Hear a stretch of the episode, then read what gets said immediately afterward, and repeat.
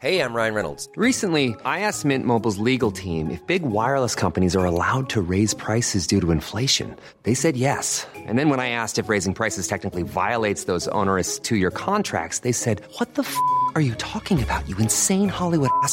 So to recap, we're cutting the price of Mint Unlimited from $30 a month to just $15 a month. Give it a try at mintmobile.com slash switch. $45 upfront for three months plus taxes and fees. Promo rate for new customers for limited time. Unlimited more than 40 gigabytes per month. Slows. Full terms at mintmobile.com.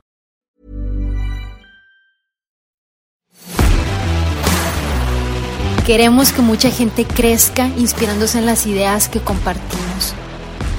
Por eso, creemos en el valor de las historias, que nos reúnen para compartir aprendizajes.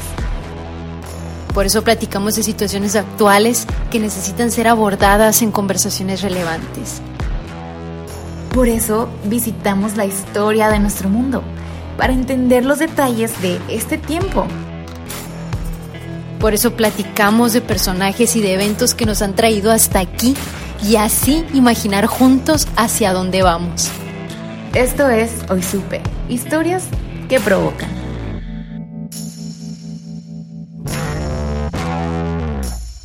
La música no necesita tener letra para poder contarte una historia.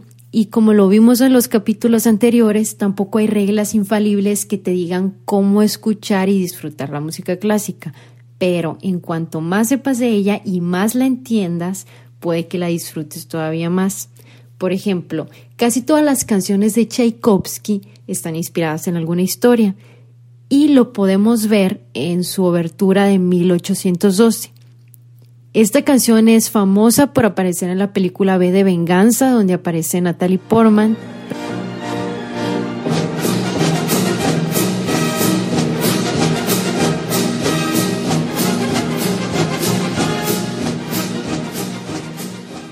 Pero fuera de eso es una composición muy interesante porque va narrando toda la derrota del ejército francés en su intento de tomar Rusia, desde la invasión hasta la derrota porque en 1812 Napoleón decidió invadir Moscú y como se trataba de una fuerza militar enorme, como nunca antes había sido vista en Europa, todos los países en ese tiempo le temían a Napoleón y al ejército francés.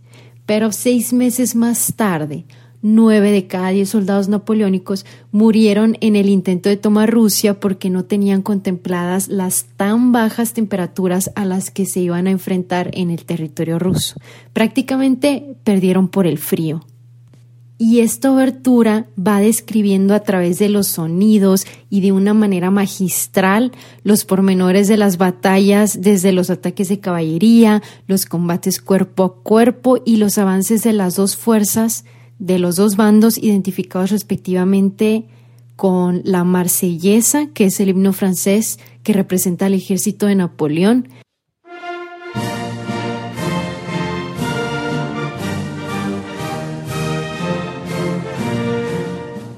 y con Dios salve al zar por el lado ruso, que en ese entonces era el himno nacional del imperio ruso.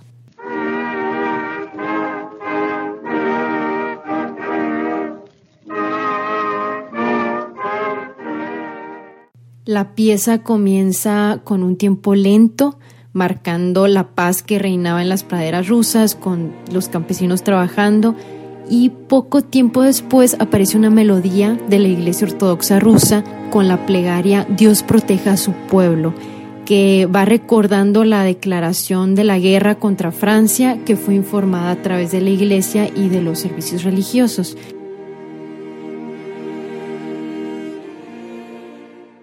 Y con este cántico los rusos expresan el deseo de la victoria.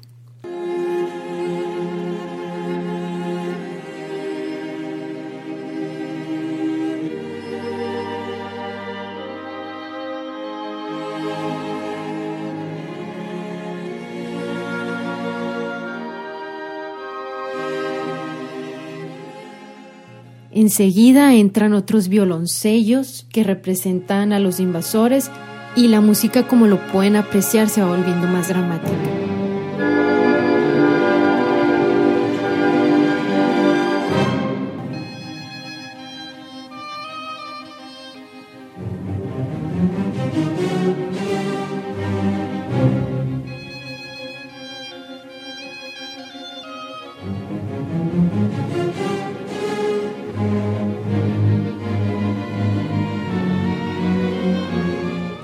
Más adelante, una marcha que está representada por los cornos anuncia la carga de los dos ejércitos, el enfrentamiento.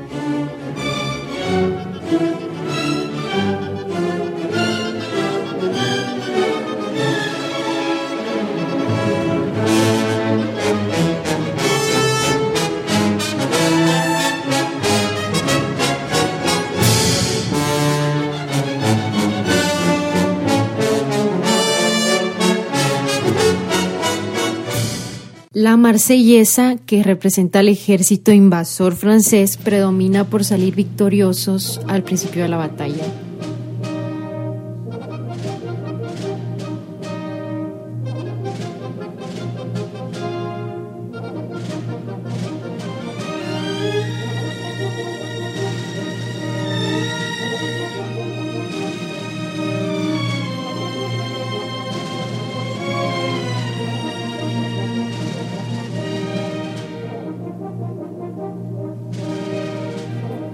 La música deja entrever por momentos algunas danzas rusas, pero la superioridad francesa evidentemente resalta. Pero el pueblo ruso no termina de rendirse y empieza un largo que va describiendo la batalla. Los compases del himno francés se van debilitando, aunque reviven una y otra vez.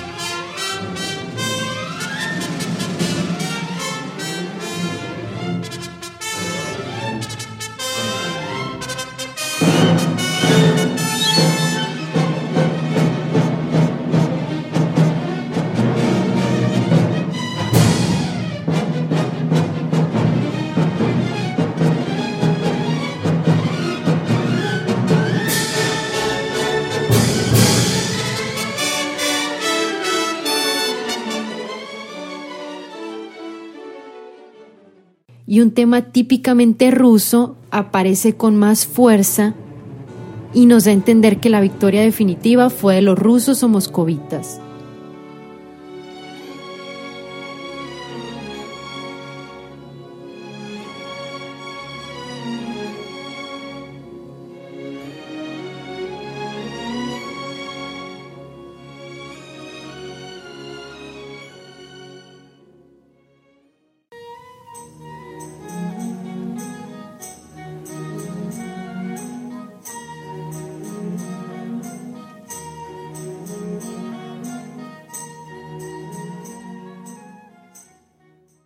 El fuego de los cañones aparece mostrando el avance de los rusos frente a la retirada de los franceses.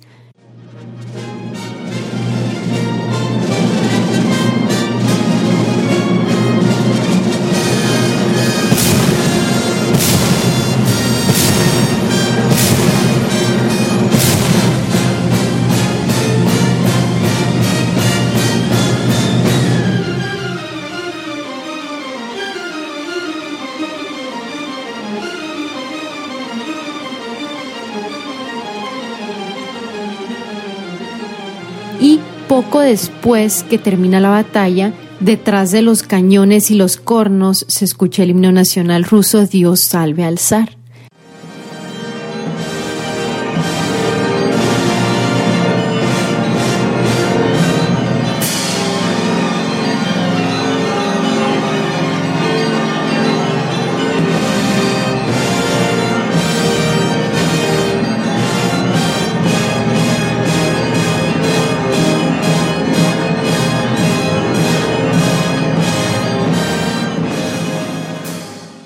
Y finalmente suenan campanas y fuegos artificiales que celebran la victoria rusa.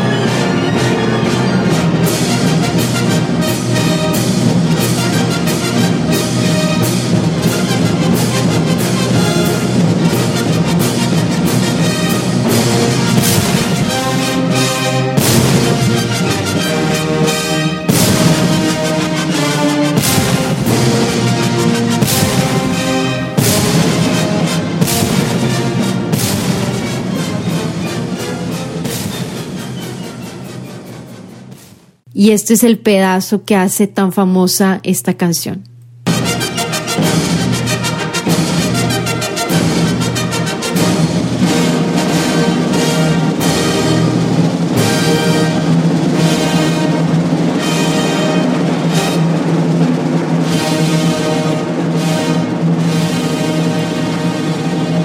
Historia de la música, la obertura de Tchaikovsky es una de las obras más relevantes por su capacidad descriptiva, como por su insólita orquestación que trasciende sin dudas el interés de todos los melómanos afectos a la música clásica. Y bueno, otra historia es la muerte del cisne.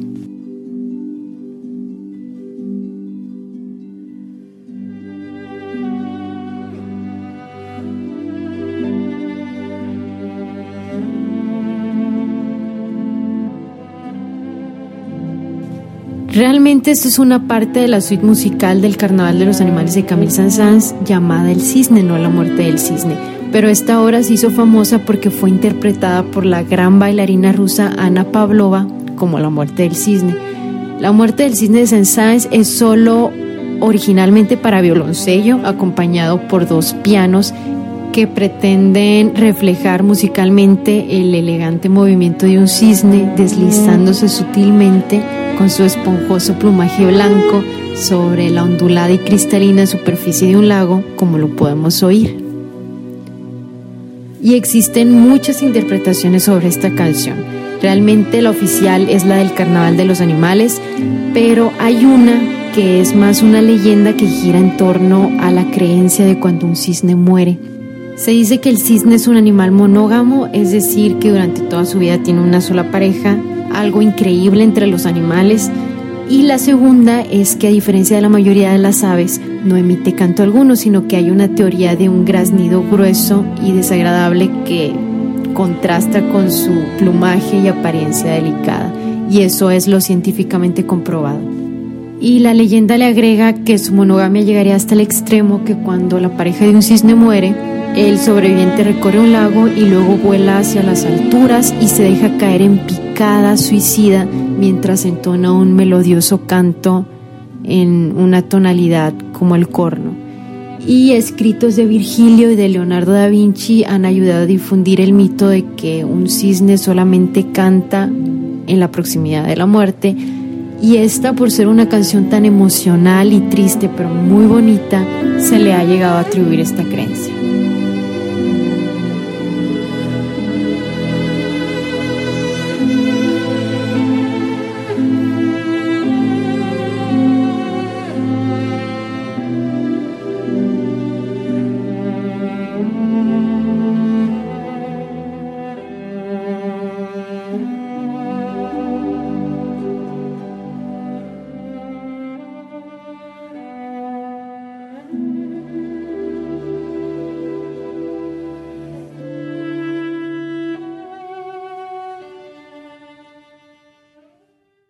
También tenemos al vuelo del abejorro de Nikolai Rimsky-Korsakov.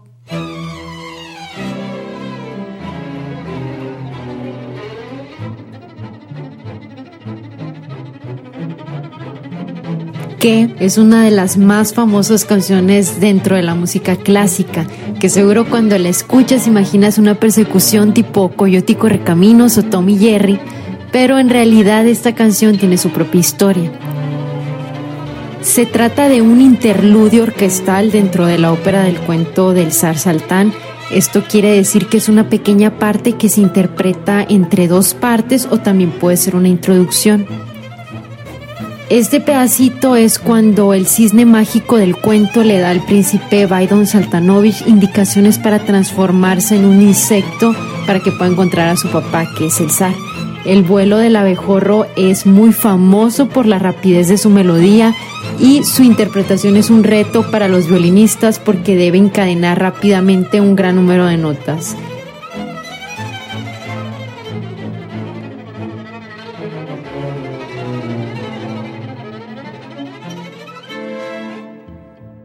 Y bueno, esto fue todo por este episodio, pero si nos sigues vas a poder escuchar más historias como las que te acabo de contar.